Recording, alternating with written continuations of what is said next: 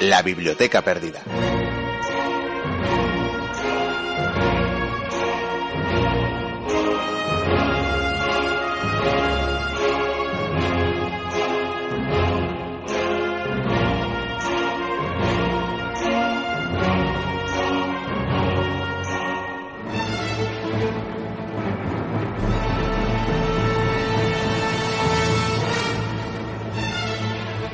Decía Eduardo Galeano que la historia es un profeta con la mirada vuelta hacia atrás, por lo que fue y contra lo que fue. Anuncia lo que será. Bienvenidas, bienvenidos a la Biblioteca Perdida.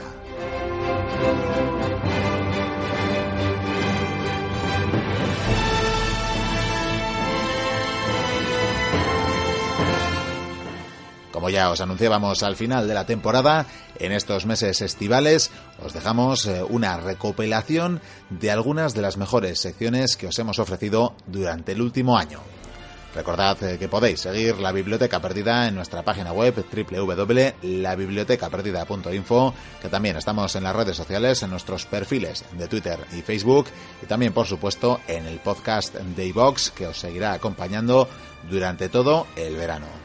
También podéis escribirnos, si así lo deseáis, al correo info arroba la Aunque no prometemos, eso sí, responder hasta bien entrado el mes de septiembre, que será cuando arranque la nueva temporada de la Biblioteca Perdida. Hasta entonces, sed felices y disfrutad del verano. Por hoy, comienza la aventura.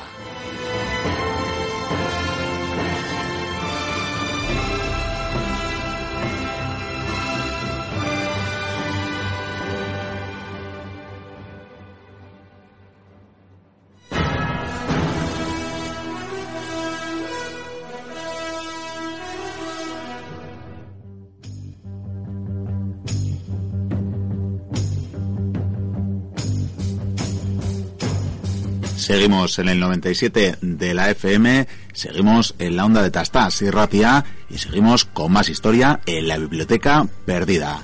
Recibimos ya a los tertulianos de la mesa cuadrada, que en esta ocasión serán Vikendi Gucuría y Mario Luque. Y esta noche vamos a hablar de toda una hazaña, de la heroicidad de algunos hombres que hicieron algo bastante singular. Buenas noches, caballeros. Muy nomantinos eran estos, ¿eh? Sí, la verdad que sí. Bastante, bastante. Y es que nos vamos a remontar unos cuantos siglos para hablar de los antecedentes de esto, de lo que vamos a hablar esta noche, aunque luego los hechos no son tan lejanos en la historia, ciertamente.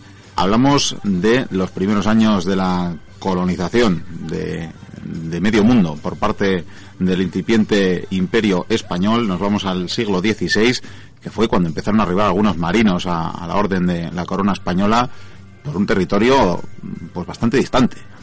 Y tan distante que estaba en el otro lado del mundo, ni más ni menos. En el otro lado del mundo, ciertamente. Más allá de las colonias de Sudamérica, ya sabemos que los españoles también llegarían pues a las Filipinas, sin ir más lejos, que serían eh, pues, navegantes como Magallanes, como Juan Sebastián Elcano o como Legazpi, también más cercano nos queda Legazpi en este caso, los que arribarían por esas latitudes, los que en 1571 fundarían la ciudad de Manila, la capital del, de la isla y del archipiélago de las Filipinas, que evidentemente reciben el nombre por el, rey de la época, y fueron pues casi 400 años de historia los que quedaron por ahí de bueno de control español de la zona pero como pasó con el resto de las colonias el ocaso llegó verdad llegó el ocaso de ese imperio y llegó la guerra. La guerra con todavía no una potencia mundial, pero sí incipiente mm, potencia, los Estados Unidos. La guerra del 98.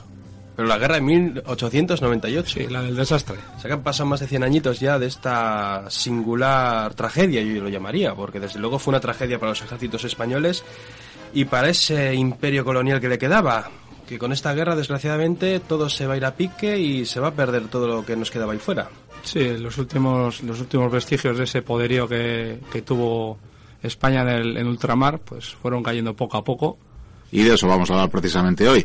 Decía Mario, los últimos vestigios, los últimos vestigios y también los últimos de Filipinas, como a menudo se llama esta aventura, esta hazaña, esta heroicidad, aunque también se le puede llamar y más concretamente, y de paso ya aterrizamos en el lugar donde nos enclavamos, donde nos encontramos hoy, donde tenemos esta mesa, que es el sitio de Valer que es donde unos hombres harían la hazaña que vamos a contar, ¿no es así? Sí, eh, vamos a ponernos en situación. Sí, porque... Estamos en el año 1898 y bueno, hace hace unos cuantos días pues ha empezado lo que sería la, el desastre de Cuba, que es la, la guerra con Estados Unidos. Ese acorazado Maine, ¿no? Que servirá de excusa para, para iniciar esa guerra. Sí, hombre, Estados Unidos además ambicionaba Cuba. Ambicio- Cuando, además es en esta época cuando se están afianzando más esas colonias extranjeras y Estados Unidos quiere Cuba a toda costa. Ya tiene territorios, por ejemplo, del Pacífico como, como Hawái, pero Cuba es una provincia, la verdad es que muy rica. Y España sabe que Estados Unidos ambiciona Cuba principalmente porque Pues- Estados Unidos la quiere comprar. Y España dice que no. Más ¿Por que qué? nada- Bueno, Sí, iba a decir, bueno. pero ¿por qué? Pues porque eh, La Habana es una de las ciudades que más dinero produce, o sea, sobre todo con la- no, aparte de los impuestos con las exportaciones, es una ciudad muy rica y eh, se podría llamar que es, eh, que es casi casi como una provincia más en esa época de, de nada más y nada menos que se, lo que quedaba del imperio español. Esa perla del Caribe, por tanto, se convierte en fruto del litigio, que a la postre será el caos y el fin. Sí, además eh, es curioso lo del Maine porque cuando los, el, el ejército de Estados Unidos envió ese acorazado de, de segunda, eh, lo hizo sin avisar. Entró en La Habana y claro, el gobierno español vio eso como una afrenta y lo que hizo fue enviar otro barco, el Vizcaíno, que lo llevó también a, no sé si fue a Nueva York o a una ciudad de Estados Unidos, en plan, eh, nosotros también estamos aquí y, a- y al loro, porque los españoles, la verdad es que lo tenían bastante subidito y pensaban que si tuvieran que entrar en guerra con los Estados Unidos, podrían vencerles porque ellos tenían ya una historia, una carrera militar pues de siglos y siglos, mientras que los Estados Unidos no. Sin embargo, no tenemos que olvidar que tras la guerra de secesión el ejército de los estadounidenses es grande, es poderoso, es moderno y como veremos eh, utiliza casi casi artimañas como los romanos. Porque no te digo más que cuando empieza la guerra, los españoles se, se- bueno, se declara esa guerra el 25 de abril. Sin embargo, los americanos ya desde el 21 ya están haciendo sus correrías por ahí. Sí, es una de las anécdotas, yo creo que la hemos traído alguna vez como tal, ¿no? Que España que sí. se enteró que estaba en guerra, pero días después de, de que se hubiera Sí, sí. iniciado, de, de que se hubiera declarado esa Y guerra. muchos tardaron mucho más en enterarse que estamos en guerra. Es que no había internet, yo creo que va a ser por eso. Como en el caso de Guam, También. que llegó el barco, empezó a pegar unos cuantos disparos y pensando que eran unas salvas de saludo, fueron el oficial el- y el embajador español y al montar el al montar el barco pues se enteraron de que eran prisioneros de guerra. Pero bueno, como decimos, el conflicto se desata, eh, aunque sea con una excusa como la que fue, con ese hundimiento del acorazado, pero... Además ya eh, reconocido, ¿no? Sí, sí, sí, Sí. creo que... Es que los Estados Unidos tienen la costumbre de más o menos cuando pasa un siglo reconocer lo que Sí, sí, hicieron. ca- cada vez tardan menos, ya tardan 3, 4 décadas. Sí, a ver lo que tardan para el 11S, ¿no? Sí, bueno, esto todavía queda Sí, más. igual va a tardar un poco Igual más. dentro de días sabemos quién mató a Kennedy. Nunca. Bueno, bueno, ya veremos, ya hablaremos de eso otro día. Decíamos en todo caso que estamos. eh, el, el conflicto explota, nunca mejor dicho, en Cuba, pero la repercusión final va a ser tan lejos como la que tienen los protagonistas de esta historia. Sobre todo teniendo en cuenta que lo- el ejército español no solo se va a enfrentar a los norteamericanos, no se va a enfrentar solo a los Estados Unidos, porque en Cuba se van a enfrentar también a los propios cubanos, que ya tuvieron sus levantamientos en el pasado, y en las Filipinas, por ejemplo, donde luego se va a centrar nuestra historia, eh, dos años antes de esta guerra ya tam- también se levantaron. Lo que pasa que un oficial eh, español consiguió sobornar al cabecilla de turno, te doy unas riquezas, mm, no sé, te vas a Hong Kong y vives la vida, y así se apaciguó la situación Sí. hasta que llegó este estallido. Desde luego no podemos olvidar que desde las primeras décadas del siglo XIX muchos estados eh, latinoamericanos, muchas antiguas colonias o por aquel entonces todavía colonias, pues poco a poco iban luchando por su libertad y en la gran mayoría de los casos lo fueron consiguiendo. Claro. España se quedó prácticamente con, con las que estamos mentando ahora, ¿verdad? Con Cuba, Filipinas, con Puerto Guam, Rico. con Puerto Rico y poquito más. Sí, la verdad es que no tenía mucho más. Ten en cuenta que además el ejército español no estaba para muchos trotes, estaba viviendo una crisis terrible que se iba a acentuar más cuando pierda esta guerra, precisamente. Y como decimos, una guerra que tenía muy difícil eh, no solo ya ganar, sino mantener o sostener eh, España. Hombre, perdió creo que toda la flota en menos de una hora, ¿no? No, pero eso es la de Cavite. Sí. La batalla de Cavite perdió esto, pero en, en Cuba la primera batalla naval la ganó España, hundió- hundiendo tres o cuatro barcos. Y de hecho los primeros envites en tierra los fueron ganando, ¿no? Sí, también. O sea que, que dice que no fue un arrasamiento. Bueno, fue un Hombre, arrasamiento. fue un arrasamiento, por ejemplo, por ejemplo, la batalla de la Colonia de San Juan eran 20.000 contra dos- 800 españoles. Entonces, Sí, no podemos olvidar que además la, localización, evidentemente, de Estados Unidos eh, tenía Cuba eh, ahí al ladito, cerca Florida, mientras que España solo para enviar sus naves necesitaba ya, pues no sé cuántos días tardaban en llegar. También, por ejemplo, por ejemplo, Cuba también le interesaba porque el 80% del azúcar que compraban, compraban en, Cuba, claro. los americanos. Entonces, Sí, sí, solo para abaratar Si lo conquistan directamente, pues ya está, ya se hace con todo el mercado. Algún día le dedicaremos un apartado especial a la isla de Cuba, porque ciertamente tampoco vamos a poner a los estadounidenses. Los propios cubanos querían emanciparse, querían la libertad para su territorio, como lo han querido. Todos. Eh, de hecho, iban a ser provincia. Sí, sí, habían hecho bandera, y todo estuvieron eh, cerquita de, acabar como pues como otras eh, como otros territorios que se acabaron anexando no los Estados Unidos. Y desde luego no fue el caso y, hasta hoy. Y hasta hoy con tanta con tanta historia y parafernalia. De hecho Pero bueno, como decíamos Puerto Rico la vamos a perder y está ahí ahí que los americanos la casi la consideran el estado 51 claro, claro una cosa rara Decíamos que en todo caso, pues eh, lucharon eh, mejor o peor según pudieron, según les dio el armamento, según les dio la moral. Y dieron lo que pudieron. Dieron lo que pudieron y finalmente, pues eh, tendrían que reconocer la derrota y por tanto se firmaría, creo que en diciembre de, ese año 98, la paz de París. Y por tanto, podríamos dar como concluido el conflicto. Sí, lo que pasa no, en todos los sitios, ¿eh? Digamos que para cincuenta y tantos soldados la guerra, aún tiene mucha guerra que dar y la guerra ahí no se termina. Bien, bien, creo que ya entonces nos metemos en la materia, en, estos hombres los que queremos hablar hoy y cambiamos de, localización, ¿verdad? Los valientes, tercos, burros, es que yo no sabía ni, ni, qué decir de ellos. Espartanos a la hispana, ni más ni menos. Bueno, pues como decíamos antes, no había internet y en ese diciembre del 98, aquí en Filipinas, en Valer, me parece que no nos enteramos de, de lo que había pasado, de esa paz ni de esa guerra casi casi. No, porque la verdad era una zona que estaba bastante comunicada gracias a la guerrilla filipina. Todos los mensajeros que mandaban con cartas y demás pues los apresaban. Entonces, cuando ya empezó lo que es la, el levantamiento armado por parte de los filipinos, pues bueno, no se enteraron por pequeños detalles, pero no sabían todo lo que incluía por detrás, que era la entrada de Estados Unidos en el conflicto y globalización, por decirlo de alguna forma, de, la guerra. El caso es que, mientras tanto, eh, bueno, en Manila, la capital, pues están empezando a, combatir. Quieres o no, hay bastantes españoles allí. Hay un buen número de españoles, lo que pasa es que están muy repartidos y tienen que vérselas con esas guerrillas o ese ejército irregular más o menos que tienen esos filipinos que pues están luchando por su libertad, nada más y nada menos. Y claro, llega un momento en que deciden enviar una especie de que tampoco llamaremos un regimiento, un destacamento hacia la zona de Valer, donde bueno quieren fortificarlo un poco y bueno mantener ahí la situación un poco. Además, Valer es un pueblecito de 2.000 habitantes, no tenía... Sí, era muy pequeña. Poco más. Enviaron a la compañía de cazadores número 2 al mando del teniente Mota, eran 50 cazadores. Se consideran estos cazadores como la tropa élite que teníamos, más o menos. Sí, infantería ligera. Infantería ligera, eh, bien adiestrados. Una suerte de Rangers, ¿no? Sí, una cosa así, a, a, nuestro estilo, pero es que hubo un problema, y es que esos cazadores pues no volvieron. El teniente Mota incluso se suicidó pensando que, que habían muerto todos sus hombres, algunos se salvaría. Y llega un momento en que desde Manila dicen esto no, la situación no puede seguir así, vamos a enviar otro cuerpo de cazadores. Y en este caso envían a 50 cazadores, otra vez el mismo número, pero quieren llevar a oficiales mm, más preparados, porque el teniente Mota tenía 18, 19 años, es que era muy joven. Y deciden enviar a Enrique de las Morenas y a tres tenientes más. Eh, uno de ellos era médico un personaje, la verdad es que muy importante en esta historia porque ese médico va a salvar muchas vidas. Y esto, aquí tenemos a estos rambos que se, que se adentran ya en territorio hostil, ¿no? Se, van a hacer rambos. Se van a hacer rambos.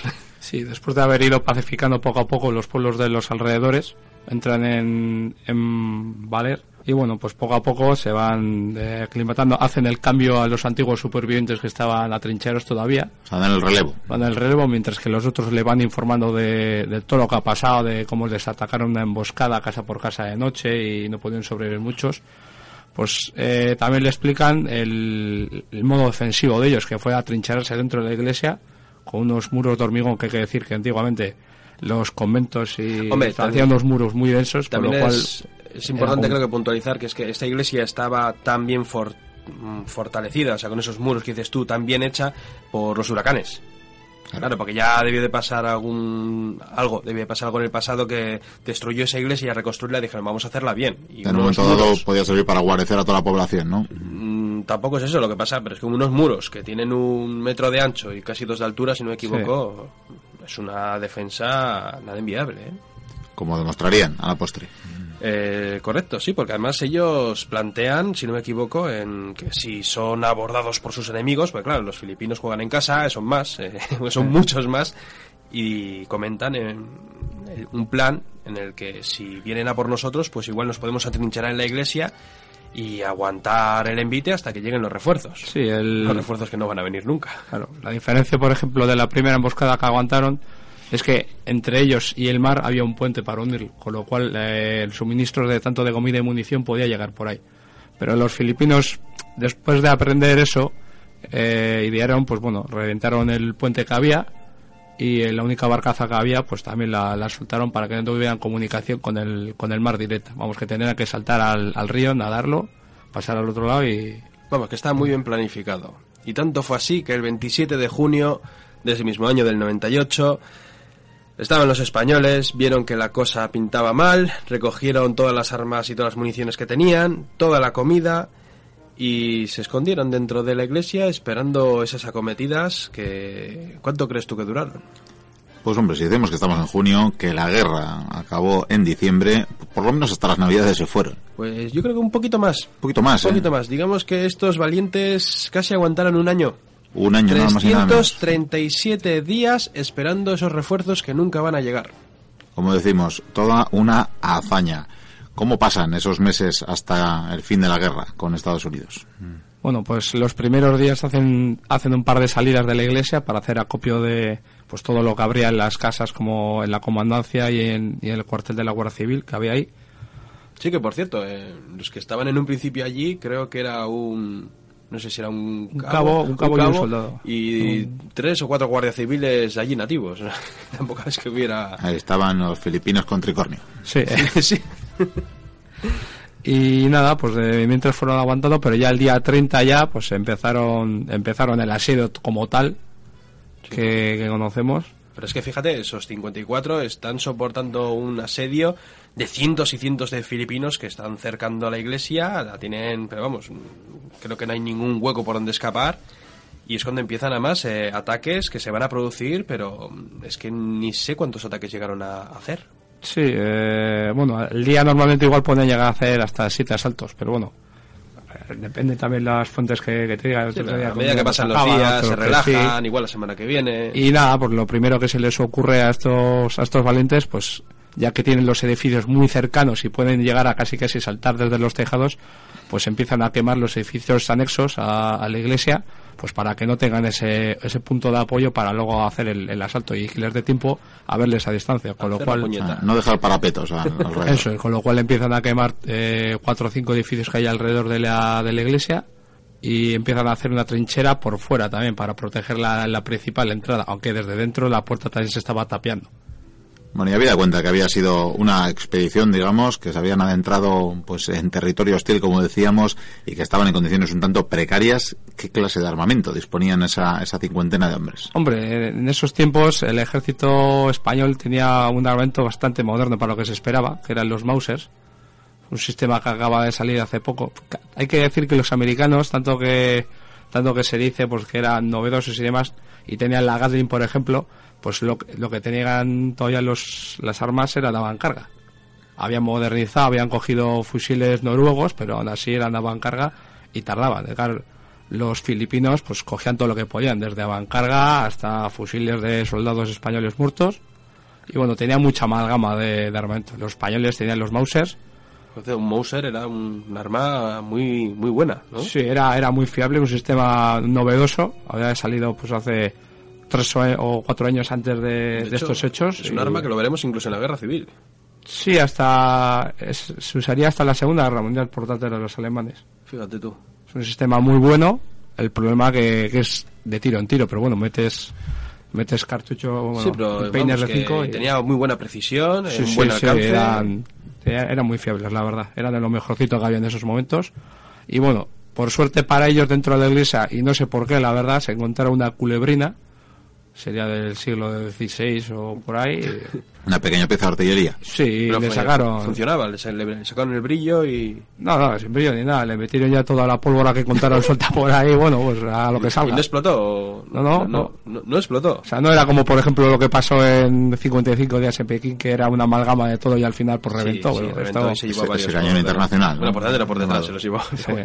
Y otra cosa también curiosa es el uniforme. Sí, es un uniforme muy característico, que solamente se usó seis años, seis o cinco años, que fue el rayadillo. poquito, Sí. Se usó, en principio se usó para ultramar porque iba a ser por ropa fresca, de algodón, que la característica era que era blanco, con las rayas en azul o en, o en negro, mientras que, por ejemplo, luego al finales de, o principios de la guerra de Marruecos, que fue en 1920, eso es el último, Sí. y era ya de color negro entero. Pasa que a mí, era un uniforme, está bien y tal, pero a mí siempre me, me daba la impresión cuando les veía en, en fotos así, parece que llevan pijamas. Sí, es que además era- con, con la gorrita y todo. Sí, de cerca parece un pijama, lo que pasa es que luego a la distancia parece como si Las- sería azulado. Luego además los oficiales tenían más decorado y ya apareció otra cosa. Bueno, no sé si se parecía a un pijama y si ese pijama tenía calcetines que ponerle a Santa Claus, pero desde luego les dieron las navidades allí. Sí, sí. Uy, tonto. Pero a ambos lados, desde... Ten en cuenta que, por ejemplo, el primer día en el asalto eh, no cayó ningún español y, y- pero decenas de muertos. O sea, que es que, es que eran, eh, todo el rato eran... Cuando se lanzaban al asalto los filipinos iban corriendo como podían, disparando y los españoles desde sus parapetos, que era una posición, la verdad es que tremendamente buena. Sí. Desde ahí solo tenían que coger sus Mausers, apuntar y disparar. Y cada vez que se lanzaban a esos ataques, pues caían filipinos. Pero es que fíjate si caían, que al final de esta contienda eh, van a morir miles. miles, pero es que lo han hecho 54. Así me entiendes. Es que fíjate tú la cantidad de bajas que. Y lo cabreados que estaban estos filipinos, por supuesto. Porque estaban con esos tíos ahí, que estaban ahí metidos, que no se rinden. Vamos a atacarles y no, no, nos echan para atrás y encima tenemos muertos y ellos están ahí tan pichis, pues. eh, Bueno, pero en todo caso, decimos, eh, como bien decíamos antes, se acaba la guerra, se acaba la otra guerra, vamos, por lo menos, y cuando empiezan a intentar hacerles entender a estos eh, hombres, a estos cincuenta y tantos hombres que se han encerrado ahí, que ya no están luchando por nada porque España ha perdido Filipinas. Pues eh, si te estoy sincero, en cinco ocasiones intentaron convencerles. Fueron los filipinos, bandera blanca. Oye, que, que se acaba la guerra. No se lo creían. Eh, fueron estadounidenses también. Oye, que se acaba la guerra. Nada. Bueno, a, ver Tuvieron si, que ir- a ver si en inglés se lo creen. Sí, sí, pero en inglés tampoco, no. Y incluso fueron oficiales españoles diciéndoles que se había terminado la guerra y ellos, pensando que era una artimaña, dijeron que ahí de la China y ahí seguían. Ahí siguen trincherados. Y lo curioso es, eh, por ejemplo, eh, el tema de la alimentación. Es que eh, ellos metieron mucha comida, metieron, por ejemplo, mucho arroz, tenían habichuelas, en fin, eh, había bastante alimento. Sin embargo, tenían mucho azúcar, pero no tenían sal. Claro. Entonces, claro, esos alimentos al final se, se fueron, bueno, se fueron pudriendo y, y que la gente decía, ¿de qué, de qué comen estos? Pues cualquier cosa que se mueva, ¿verdad? Lagartos, todo lo que se colaba todo- por la iglesia. Todo lo que se acercaba, todo lo que vuela, como dice el dicho, todo lo que vuela a la cazuela. Llegaron, Sí, sí. llegaron al cuero también. Mm, Sí. No lo sé, Sí, igual sí, llegaron ¿eh? al cuero porque, por ejemplo, el... A comer cuero, quiero decir, que nuestros a oyentes no, a no se- quemar cuero no, pero por ejemplo coger la, la piel de las... Bueno, hay que decir que antes hubo una cacería de... Se escaparon un par de vacas entre las dos trincheras, eh, tanto filipina como española. Anda. Y bueno, pues aprovecharon, cazaron un par de, de búfalos, tipo de agua que tenían de, de esa, de esa zona, Los carabaos, ¿no? los carabaos. Y bueno, pues le sacaron bastante provecho. El problema que como no tenían sal, no podían mantener la comida, con lo cual tenían que matar uno. y- O sea que durante Y tres días... durante tres días comiendo carne de maravilla y claro, luego con las piles pues haciendo calzado porque lo tenía ya muy machacado la ropa y los uniformes, haciendo sopa también cociendo del agua para sacar todo lo que podían sacar de la piel todavía. Luego las municiones se van agotando, pero no- los filipinos están alucinando porque dicen estos cómo resisten. Pero es que encima, para colmo, eh, mientras se están intentando convencerles de que, se, de que se haya terminado esa guerra, Filipinas entra en guerra con Estados Unidos. Para colmo de los colmos. Sí, porque ya, se, ¿no? se sienten invadidos y ahora ellos hacen No, su va- propia guerra por su independencia. Más bien, más bien el presidente de Estados Unidos, que el hombre velaba por todo el mundo, pues dijo, pues estos, hombres no, no se pueden gobernar ellos mismos, tenemos que educarlos y cristianizarlos, y eso que ya lleva ya 300 o 400 años cristianizados por los Mejor que los españoles. españoles para cristianizar, no sé yo. sabía. Entonces, pues decidieron quedarse ellos con, con la isla, le pagaron a España, por cierto, en las negociaciones para Sí, eso. y 20 Alemania millones. también, le compraron varias islas a Alemania. Sí, pero No, le vendieron, vamos, eh. y. Y, bueno, pues los los filipinos viendo que estaban engañados pues decidieron eh, atacar bueno más bien la, la, contienda empezó entre tres soldados americanos contra dos filipinos que los mataron en mitad de la calle porque sí entonces empezó una escalada de violencia y Sí, fue la eclosión y luego tiraría sí, más. pero es que encima esto es el colmo, porque es que encima va a llegar un momento en que los filipinos están hartos porque están luchando contra los americanos, contra, bueno, contra los estadounidenses. Eh, pero es que también tienen eh, el problema de los últimos de Filipinas, que están allí también luchando. Y claro, se quieren quitar esa China del zapato. Y lo curioso es que los Estados Unidos eh, intentaron salvarles. Sí, al parecer eh, fue un cañonero, el York, el York Tom, que iba con 16 fusileros. Estos 16 fusileros con algún oficial, pues mm, intentaron hacer una especie de incursión para sacar a los españoles de allí. Y nada, murieron todos. Y lo dieron por que, que- que no había manera. No había manera de sacarles de allí. Y como tampoco había manera de convencerles, pues em, más o menos que, que se pudran allí. Decías antes, decías antes que el, el médico que acompañaba a la expedición tuvo un papel relevante. Pues fíjate, ten en cuenta que lo que hemos dicho hace un momento, lo de la alimentación, eh, se están muriendo de hambre y claro, pues llega lo que tiene que llegar, la disentería. Y el beriberi. El beriberi. El beriberi es, bueno, es un mal parecido, ¿no? Sí, es una variante de, de la disentería. No hace que te que vayas taza abajo por todos lados, pero Sí, Luego encima bueno, las enfermedades. Encima para colmo llega a haber eh, ocho deserciones. Seis de ellos eh, consiguieron escapar. En un año no está mal. Eh, dos de ellos sí les cogieron y lo triste es que un día antes de que esta aventura acabe les fusilan. Una pena, por un día. Y claro, eh, encima otro problema que hay es que encima el oficial de todos ellos eh, también muere. sí, el capitán Buena cae- enfermedad. que también por el beriberi, una enfermedad que tiene un nombre Bueno, particular, eh, la verdad, el, pero el capitán y otro teniente. el y se- capitán y el segundo teniente, el, El tercero, segundo. el tercero al cambio, al, al cargo era Martín Cerezo, que Sí. es el apóstol que se llevó la laureada y toda Sí. Así que imagínate, está Saturnino, Martín Cerezo, junto al médico, que es el otro oficial, pero que el médico me imagino que estará No, no más a la salud que a mandar. No, porque- pero no tenía mando, no tenía mando sobre la tropa. Y, y bueno, y algunos que han, han ido cayendo, pero la verdad es que como veremos, pocos.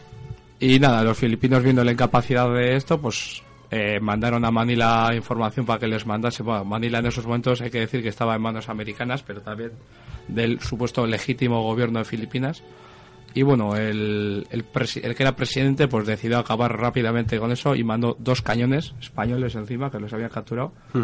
Y bueno, int- intentaron bombardear la, la iglesia, pero los españoles eh, mataron a los tiradores de los cañones, entonces Es que, lo cual no... pero menudos eran, ¿eh? Eh, Tercos y, y, vamos, o sea, lo que tú has dicho hace un momento es que eran rambos, ¿eh? O sea, y- es que no sé, o sea, cualquier plan que intentaran hacer lo desbarataban. Hombre, hasta que no llegue una orden directa del general al mando, ellos no se pueden rendir. Bueno, y nos vamos ya hasta junio del año 99, o sea, ha pasado ya bastantes meses desde el fin de, de la guerra declarada entre Estados Unidos y España, y parece que al fin les entran, eh, les hacen entrar en razón, y Sí. gracias a algo publicado en un periódico. Sí, no, bueno, la, la historia es que aparece un teniente coronel, el teniente coronel Aguilar, que bueno, llega a valer y va va con la bandera blanca, soy, español, tal, ah, bien, bien, ¿qué, qué quieres? Dice, pues quiero convenceros de que, ya ha terminado la guerra, que lleváis aquí un montón de meses luchando para nada, que ya no pintamos aquí nada. Y pues eh, el oficial, el teniente este, pues no, no se lo cree. Y llega un momento que le dice, mira, mira, toma este periódico, el imparcial, Dice, y echar un vistazo a ver si ves alguna noticia o algo que te, que te haga entender que, que, que esto ya se ha acabado. Y es entonces cuando descubre una noticia. Sí, eh, un compañero suyo de cuando estaban en la academia, que luego fue la guerra de Cuba, y ese compañero le había dicho al teniente, pues una vez que ha acabado la campaña de, de Cuba, su ilusión de su vida era volver otra vez a, a Málaga, su Málaga natural, y hacer allí servicio. Claro, como descubría este del periódico leyendo, cuando empiezan en la sección militar, y empieza a decir, pues bueno, el médico empieza a leer el periódico y le dice, pues mira, pues eh, tal noticia, tal noticia, y tal teniente pues, se va a ir a, a Málaga, eh, pues de, a la base de Málaga y entonces el otro lo descubrió y dice, no puede ser que hayan imitado tanto, o sea, pueden imitar periódicos y demás, pero ese dato era imposible que lo supieran los filipinos. Solo conocía él. Con lo cual, con lo cual ahí descubrió pues que había, se había tirado cinco meses desde el primer aviso de, de un oficial español de que estaban guerreando para nada. Esos cinco meses y una totalidad, como bien decía Vikendi antes, de 337 días ahí atrincherados. Pero te cuento algo más gracioso. Cuenta, cuenta. Este hombre, la guerra se ha terminado. Dice, me da igual, aquí tiene que haber condiciones. o sea, tuvo que negociar las condiciones de, de esa rendición y vamos, o sea, lo que se negoció fue los españoles no es que se rendían, es que los dos estados en guerra eh, dejan las armas por pacto. O sea, abandonamos las armas y O ya sea, no es hay un armisticio, Sí, vamos, sí, no- lo hemos no es una- no es una rendición. Sí. Y eh, lo que queda de la compañía sale de, de esa iglesia en formación con sus armas, con sus banderas, ahí con todos los honores del mundo para regresar a su patria.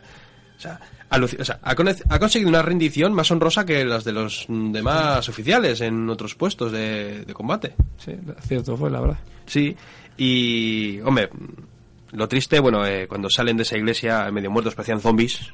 Eh, Decían que, vamos, que tenían harapos, eh, estaban hechos unas con los pobres, y solo quedaban 33.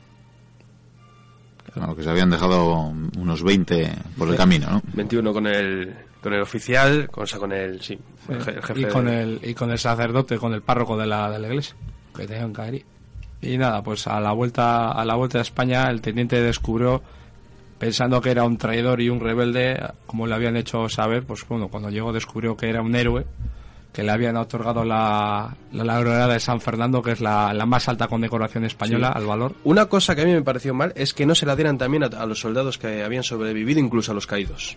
Porque yo creo que todos se merecían, porque hicieron una hazaña más allá de, del- de ese deber.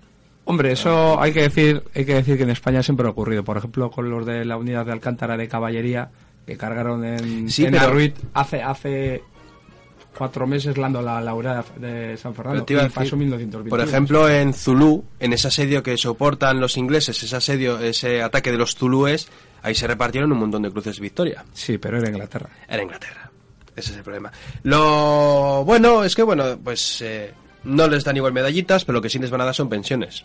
Que es, desde luego son Sí, más importantes de en, hecho, en el al- día a día que las medallas. Al jefe de, de toda esta campaña, pues él ha muerto, pero bueno, a su familia le dan 5.000 pesetas de pensión, para toda la familia, incluso para sus hijos. 30 eurillos, ¿eh? No sé yo qué iba a hacer 30 con eso. euros, pues no sé, no sé, con ir Bueno, al en cine y eso- a cenar, no sé si le llega para cenar. en esos ya. tipos les sacaban petróleo. Sí, ¿no? yo creo que sí. Y a los demás les dan 60 pesetas de pensión.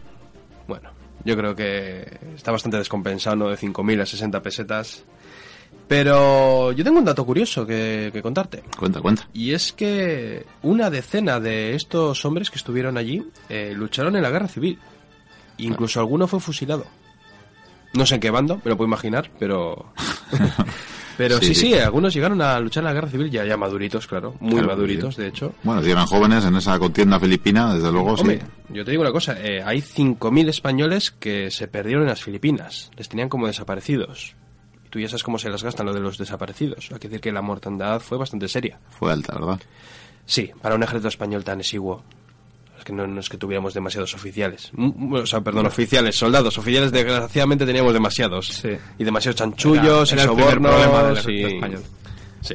Bueno, pues los últimos de Filipinas, eh, toda una hazaña, quizás eh, una locura también, y desde luego el fin de la presencia de ese ocaso del imperio español que había tenido presencia en el Pacífico desde el año 1521, casi 400 años, casi cuatro siglos de historia en esa zona del mundo que terminaba con estos eh, soldados abandonando estos 33 soldados, poniendo ya rumbo a su país. Y con esto, caballeros, yo creo que vamos terminando. Eso sí, os diré que he hablado con Saturnino Sí. y que os voy a poner tareas.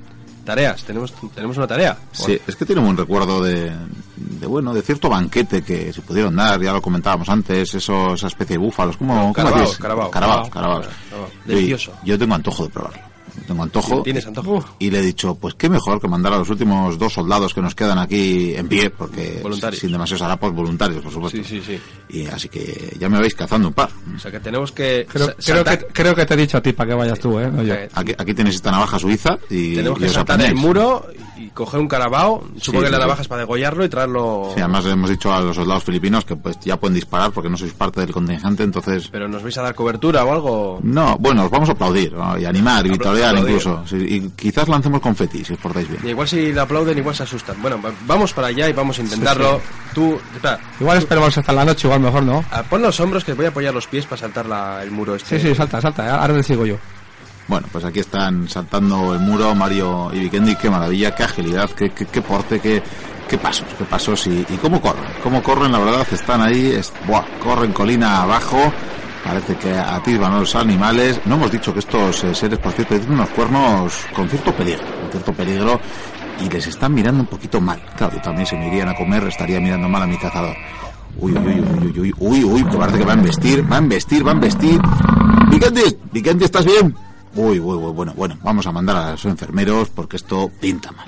Seguimos con el programa.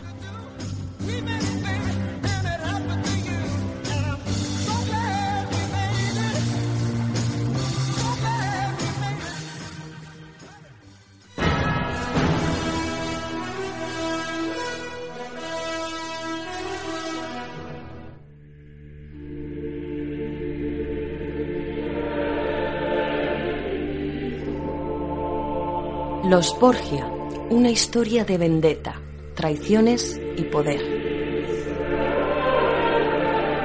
Roma, agosto de 1492, el Vaticano. Los votos estaban siendo recogidos. Los cardenales estaban en completo silencio. Solo se oían las pisadas del sacerdote que llevaba la urna. Ninguno de los aspirantes levantaba la cabeza. Llevaban varios días esperando aquel momento. Durante las anteriores jornadas, el cónclave no había llegado a ponerse de acuerdo. Eran necesarios 16 de los 23 votos para ser elegido sumo pontífice. La tensión era absoluta. Cuatro eran los cardenales favoritos para convertirse en papa. Ascanio Sforza de Milán, el cardenal Cibo de Venecia, el cardenal Giuliano de la Rovere de Nápoles y el cardenal Rodrigo Borgia de Valencia. El valenciano era el único que no era italiano y por ello estaba en desventaja. Para sorpresa de todos, a medida que iban pasando los días, los votos de Rodrigo iban en aumento. Llegó el momento del recuento. Los nombres de los cardenales favoritos comenzaron a rebotar por la sala. Rodrigo apretaba los puños. Solo necesitaba un voto para lograr el apoyo de 15 cardenales. Llegó el turno del voto número 23. Rodrigo Borgia. Todos levantaron la mirada. 16 votos. El cardenal Rodrigo Borgia había sido elegido para ostentar el cargo de padre de la Iglesia Católica. Aquel fue el principio de una de las historias más famosas del Renacimiento europeo. Aquel día comenzó la leyenda de la familia valenciana por excelencia, los Borgia.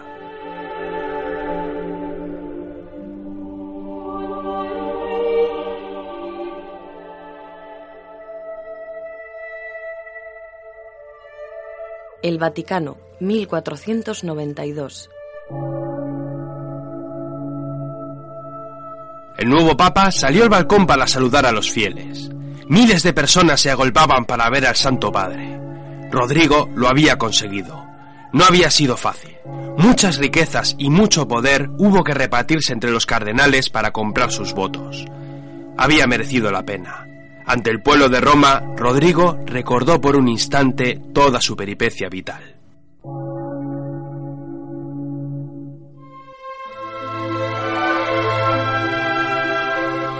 Los Borja, como así eran llamados en Valencia, era una familia cuya estirpe descendía de la mismísima corona de Aragón. Su tío, Alfonso de Borja, llegó a convertirse en cardenal hasta que llegó el año 1455. Aquel año, lejos de todo pronóstico, el cardenal valenciano se sentó en el trono de San Pedro. Calixto III, como así se hizo llamar, cambió su apellido por el de Borgia, para darle un toque más acorde con la Italia del momento. Desde lo más alto del poder de la Iglesia Católica, Calixto III hizo gala del nepotismo tan famoso del momento y decidió guiar a su sobrino favorito encaminándolo a un mundo de poder y riquezas. Rodrigo, al ser miembro de una familia noble, inició sus estudios en la ciudad de Valencia hasta que recibió la propuesta de su tío. Decidió acabar sus estudios en Bolonia, convirtiéndose en un miembro más de la Iglesia Católica. Más tarde viajó a Roma.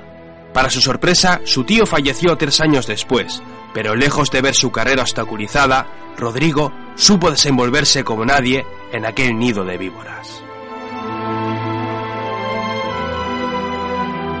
comenzó a ostentar varios cargos vitales para su carrera. Se convirtió en cardenal diácono en dos ocasiones, fue vicanciller de Roma en 1457, y un año después obispo de Valencia. El cardenal Rodrigo había conseguido asegurar su prevalencia dentro de las altas esferas del poder de la curia romana. Los sobornos eran el pan de cada día. Los títulos y los cargos eran comprados a cambio de grandes fortunas. Pactos millonarios, chantajes despiadados, asesinatos por interés. Rodrigo supo navegar con maestría por aquellas turbias mareas. A la muerte de su tío le siguieron toda una suerte de papas. Pío II, Paulo II, Sixto IV y por último Inocencio VIII. Como vicecanciller de Roma, Rodrigo llegó a formar parte de la lista de los favoritos para la nueva elección. Eran 23 cardenales y necesitaba 16 votos para lograr la victoria.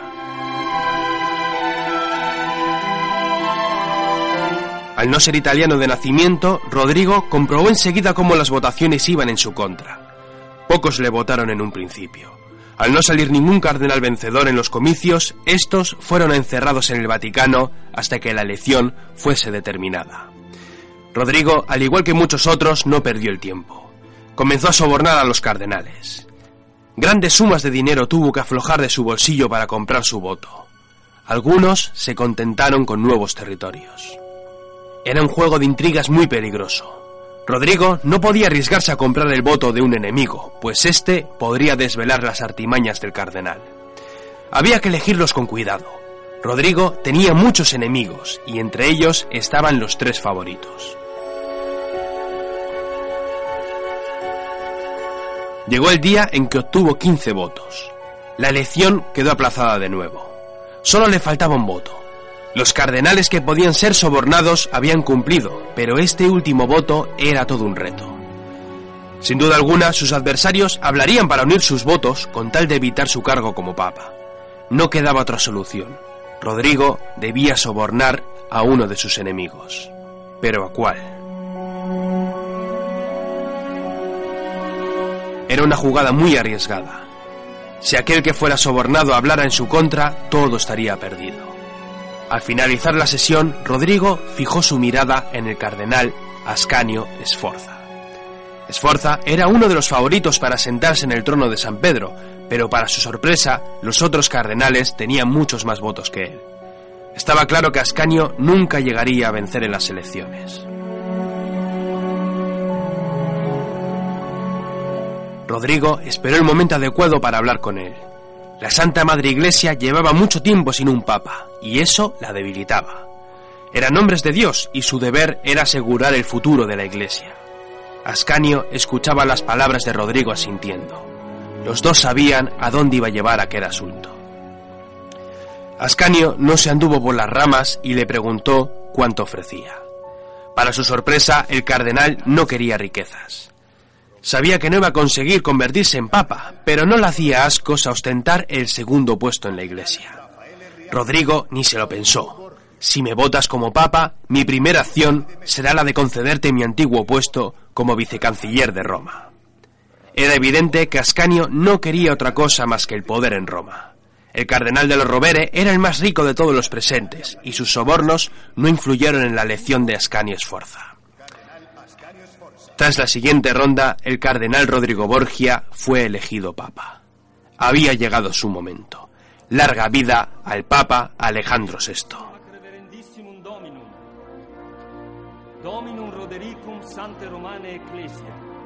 Cardinalem Borgia, nomen Alexandrum Sixtum,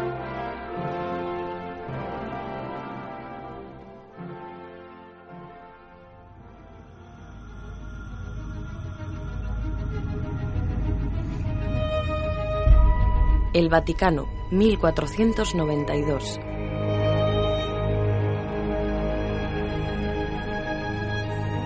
Duras pruebas debería de superar el nuevo Papa de Roma. Se reunió con su nuevo vicecanciller Ascanio Sforza. Era el momento de tomar grandes decisiones. La Iglesia no estaba en su mejor momento. Había que hacer grandes cambios, empezando desde abajo. La ciudad de Roma iba a ser su primer objetivo. La milenaria ciudad de las siete colinas era un hervidero de malhechores y asesinos. La ciudad por excelencia de toda la bota italiana era probablemente la ciudad más insalubre y peligrosa de todas. Había que acabar con todo aquello. Roma era la ciudad del Vaticano y por tanto era el reflejo de la Santa Sede. Cada día varios cadáveres aparecían en las calles de Roma por ajustes de cuenta o simplemente por robos. Alejandro asignó un cuerpo de soldados cuyo objetivo era acabar con aquella situación. Muchos fueron interrogados. Las cárceles comenzaron a llenarse con cientos de criminales. Las penas se endurecieron y los asesinos eran ejecutados en público ante la mirada de los habitantes de la urbe. En pocos meses el crimen en Roma descendió a los mínimos aceptados. Tampoco había que erradicar a todos aquellos miserables, pues muchos trabajaban para la misma iglesia. Dividió la ciudad en cuatro distritos para mejorar la burocracia y agilizar las correspondientes soluciones necesarias. Reservó los martes de cada semana para que cada súbdito de la ciudad pudiera expresar sus quejas. Reorganizó la administración de los bienes y los impuestos y sin lugar a dudas mejoró la calidad de vida de todos los ciudadanos ejemplares. La expulsión de los judíos en España fue una oportunidad para engordar las arcas del Estado. Alejandro dejó que muchas familias judías se instalaran en Roma, previo pacto, de unos impuestos extras por permanecer en la urbe. Los ciudadanos de Roma estaban contentos con el nuevo papa. Su ciudad había cambiado para bien y las arcas del Estado estaban llenas. Eran tiempos de gozo para la Roma del Renacimiento. Nosotros somos ley, justicia, orden no permitiremos que delitos como el hurto, el asesinato, el impago de los tributos, la herejía, la sedición, la brujería, el adulterio continúen mancillando el nombre de esta ciudad santa que habrá de ser modelo para el resto de la cristiandad. Y desde allí cambiaremos el rumbo de la historia. Alejandro VI no permitirá que delitos como aquellos que utilizan el poder de la Iglesia para alimentar sus propios intereses, dictando leyes que solo a ellos benefician, probarán el sabor de la justicia del Señor y jamás volverán a ostentar los cargos desde los que ignoraban la moral cristiana, el hambre del pueblo y la seguridad de nuestras tierras.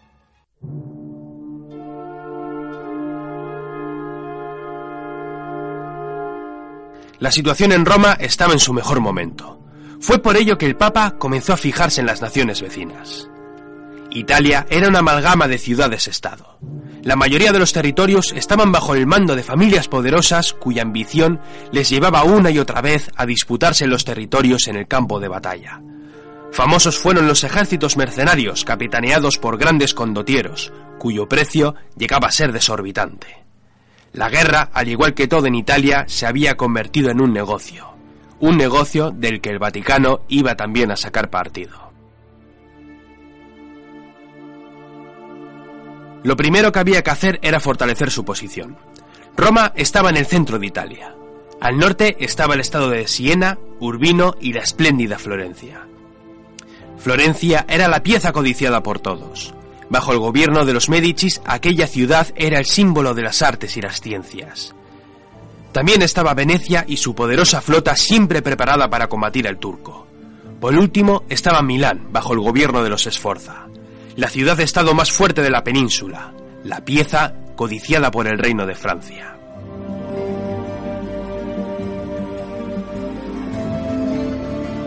Alejandro quiso hacer un guiño a los Esforza. Después de todo, su cardenal Ascanio había sido ascendido a un puesto importantísimo en la Santa Sede. Los de Milán eran los más fuertes. Convenía tenerlos como aliados, y para ello no había nada mejor que la unión de las dos casas mediante el matrimonio. Fue aquí donde entraron en escena los hijos de Rodrigo Borgia.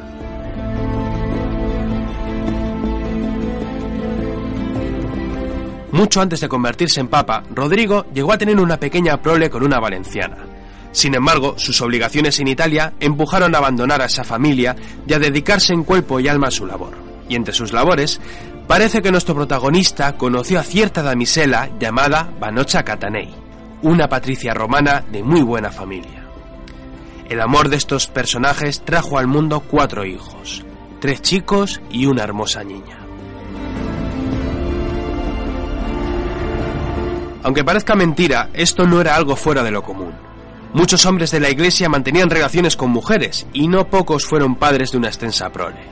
La iglesia hacía la vista gorda con estos asuntos y pocos fueron los que mantuvieron la lascivia a un lado. No era extraño ver a hombres importantes de la iglesia frecuentando burdeles o casas de variedades. Aquello era un secreto a voces, un secreto que avivó la llama de un personaje inmortal para la historia, Martín Lutero. Alejandro quería un futuro glorioso para sus hijos. Los amaba a todos por encima de cualquier cosa. Lo primero que hizo fue fijarse en el mayor, Juan. Era el más guapo de todos sus hijos. Tenía todas las damiselas de Roma a sus pies. Alejandro se veía reflejado en Juan. Por ello le otorgó el título de duque de Gandía. Su futuro sería el campo de batalla, y por ello se convirtió en el gonfaloniero y capitán general de la iglesia. Desde entonces, Juan encabezaría los ejércitos de la Santa Iglesia para defenderla con honor en el campo de batalla. Después se fijó en César. Rodrigo siempre había envidiado a los héroes del pasado, y por ello decidió hacerse llamar Alejandro VI. Su segundo hijo recibió parte de aquella fascinación al ser bautizado como César, César Borgia.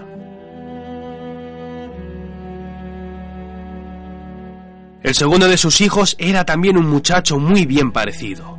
Fuerte y atlético, César era la viva imagen de un héroe de la antigua Grecia. Como Juan era el heredero, Alejandro lo había dispuesto todo para que éste se convirtiera en un gran conquistador. César tendría un futuro muy diferente. Nombró a César cardenal. Su segundo hijo seguiría la misma peripecia vital de su padre. Los planes estaban sobre la mesa. Juan se convertiría en un gran señor conquistador de toda Italia. César seguiría en Roma hasta la muerte de su padre. Más tarde, este se convertiría en el nuevo papa y su linaje estaría siempre ligado al máximo poder en la Iglesia Católica. Un linaje de Borgias que controlarían por siempre el Vaticano. Con sus dos paladines dispuestos a complacer al padre, faltaban los dos pequeños, una chica y un chico perfectos para casarlos con las familias que consideras idóneas con el fin de forjar las alianzas más oportunas. Lucrecia y Ofre estaban destinados a ser moneda de cambio.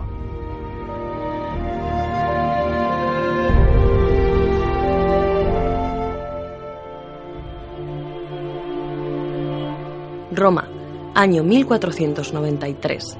La primera boda de Lucrecia.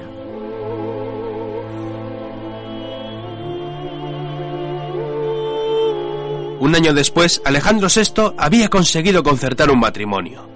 Lucrecia, la niña de sus ojos, la adolescente más hermosa de toda Italia, iba a ser desposada con un esforza. Con 13 años en su haber, la pequeña se preparó para la ceremonia. Para su sorpresa, su futuro marido era un hombre guapísimo. Su nombre, Giovanni Sforza. La boda fue todo un espectáculo. No se reparó en gastos. Para muchos, aquella fiesta en honor de los novios fue todo un escándalo lleno de todo tipo de extravagancias de su época. Desde que Rodrigo había llegado al poder, los ataques contra su persona habían sido despiadados. Las injurias y las mentiras eran el arma por excelencia. Los rumores negativos eran el pan de cada día, y estos crecían sin parar. La boda fue todo un despliegue de poder. Alejandro otorgó una gran dote, demostrando a todos las riquezas de las que disponía. La alianza se había forjado. El Vaticano se había convertido en un aliado en potencia con la familia Sforza. Los ejércitos de Milán les apoyarían en el caso de una invasión y el Papa otorgaría las bulas necesarias cuando Milán las necesitase. El Vaticano se había fortalecido y sus enemigos conspiraban. El Papa tenía una larga lista de enemigos. Varias familias italianas encabezadas por los Orsini no estaban contentos con el nuevo papa. Sabían que era ambicioso, pero debían de andar con pies de plomo, ahora que estaba vigente la alianza. No pocos enemigos había en la misma iglesia. El cardenal de la Rovere odiaba con todas sus fuerzas al nuevo papa. Siempre pensó que él debía haber sido elegido el nuevo papa. Nunca descansaría hasta acabar con los Borgia. Y a Lucrecia la vamos a casar con un pariente de los Esforza de Milán. Lucrecia. ¿Y quién es? Giovanni, Giovanni Sforza. Giovanni Sforza es medio bastardo. No es nadie. Es un feudatario de la iglesia. Y sobrino de Ludovico el Moro. Yo no le pido más. ¿Y para Nápoles, padre? Para Nápoles, Sancha de Aragón. Hija de Alfonso. Hija ilegítima, pero es una de las mujeres más bellas y exuberantes de Nápoles, según dicen. Casaremos a nuestro Joffre con ella. Gracias, padre. ¿Y yo? Yo me quedaré aquí, en el Vaticano. Tú obedecerás a tu padre como buen hijo y a tu pontífice como buen cristiano. Aquella misma noche, Lucrecia y Giovanni consumaron su matrimonio bajo la atenta mirada de los padres de sendos cónyuges. Eran momentos gozosos para los Borgia. Parecía que nada ni nadie podía impedir que los planes siguieran su curso, hasta que llegó la gran crisis. El norte de Italia estaba plagado por ciudades-estados gobernadas por familias muy importantes. Sin embargo, el sur era otra historia.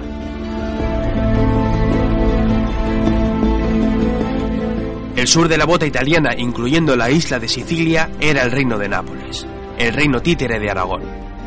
Fernando I de Nápoles era el rey que gobernaba aquellas latitudes, un rey orgulloso que disponía de un poderoso ejército. Fernando murió y con ello se inició una serie de largas guerras que llevarían a miles de hombres a dejar sus huesos en el campo de batalla.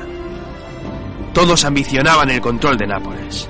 Era un reino rico y una posición excelente para el comercio en el Mediterráneo. Fue entonces cuando llegó un emisario del rey de Francia. Carlos VIII, el joven monarca francés, exigía el gobierno del Nápoles argumentando un parentesco familiar. Por ello, exigió al Papa de Roma que le invistiera como nuevo soberano de Nápoles bajo pena de tomar medidas drásticas si no se cumplían sus deseos.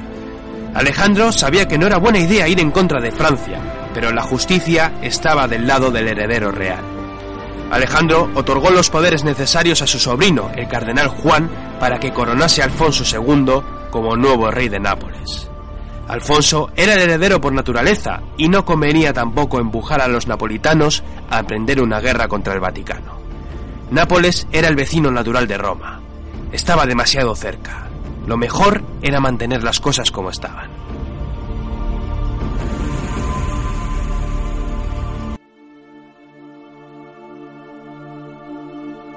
El Vaticano, año 1494. Semanas después, un mensajero de Milán llegó a informar al Santo Padre. Francia había formado un ejército inmenso, todo un ejército profesional con centenares de caballeros de toda Francia, a cuyo mando estaba el mismísimo Carlos VIII. Alejandro palideció. Los ejércitos franceses iban directos a Milán. Su objetivo era conquistar Italia y tomar Nápoles y el Vaticano por la fuerza. El Papa se quedó consternado. Miró a César y a Juan. Juan no sabía qué decir. Más de 40.000 franceses avanzaban a la batalla. El Vaticano no podía enfrentarse a una fuerza así. César, por el contrario, animó a su padre. Había que planear una estratagema, una treta, una trampa. Por primera vez en la historia, las ciudades-estado debían aliarse contra un enemigo mortal. La primera guerra de Italia había comenzado.